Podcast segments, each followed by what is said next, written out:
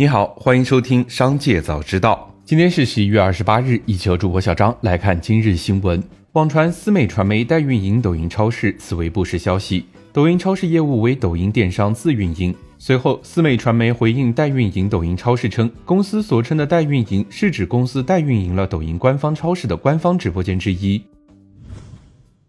北交所公告，十一月二十日至十一月二十四日，本所对涉及盘中拉抬打压。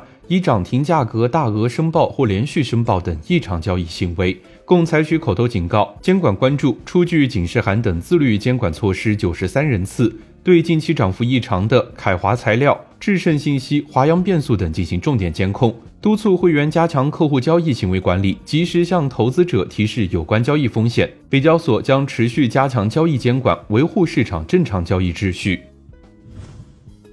紧接着，再让我们一起来关注企业动态。记者获悉，字节跳动旗下游戏业务朝夕光年将进行大规模业务收缩。对于已上线且表现良好的游戏，会在保证运营的情况下寻求剥离；对还未上线的项目，除少量创新项目及相关技术项目外，均会关停。朝夕光年方面表示，确实会有业务方向和组织调整，将更加聚焦部分创新性游戏及相关技术的探索。十一月二十五日，华为与长安汽车在深圳签署了投资合作备忘录。记者以投资者身份致电长安汽车证券部了解到，目前双方具体合作事项仍在洽谈中，预计六个月内完成。长安汽车表示，华为拟成立的新公司仅提供解决方案等技术支持，不造车。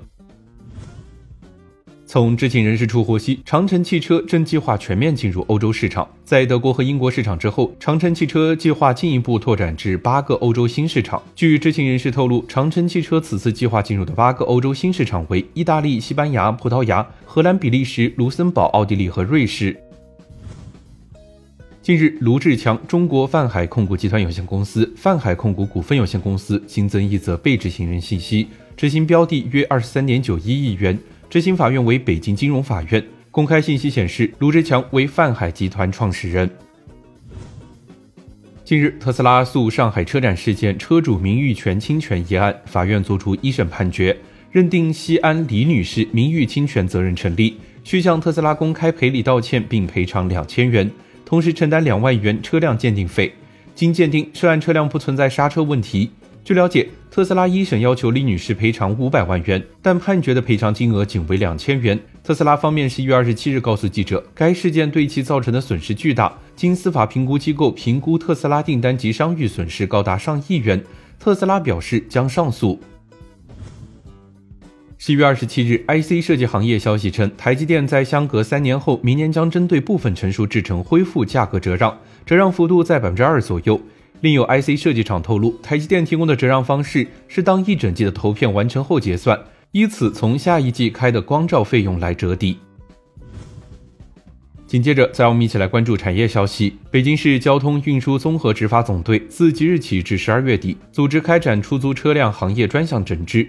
专项整治期间，北京市交通运输综合执法总队将重点围绕群众投诉、舆情反映突出地区。核心区、机场、省际客运站、公交枢纽站、轨道交通车站、景区商圈等出租汽车集中区，组织开展专项执法检查，严格查处出租网约汽车拒载溢价、绕路违规多收费、交给无资质人员驾驶等严重侵害乘客利益、影响首都形象的违法违章，严厉打击黑车非法运营行为。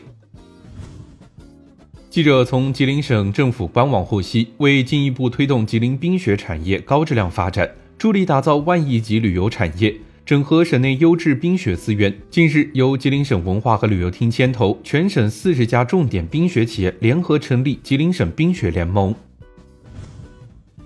有网友在社交平台上发布了一张上海市经济和信息化委员会回复市民关于新能源牌照申请事宜咨询的截图。该网友还配文称，上海正式明确，今年底纯电车型停止送绿牌。倒计时三十六天，要尽快了。此举迅速引发热议。记者向有关部门了解到，这是自媒体的报道，不予采信。二零二四年度的绿牌政策近日将正式发布。以上就是今天商界早知道的全部内容，感谢收听，明日再会。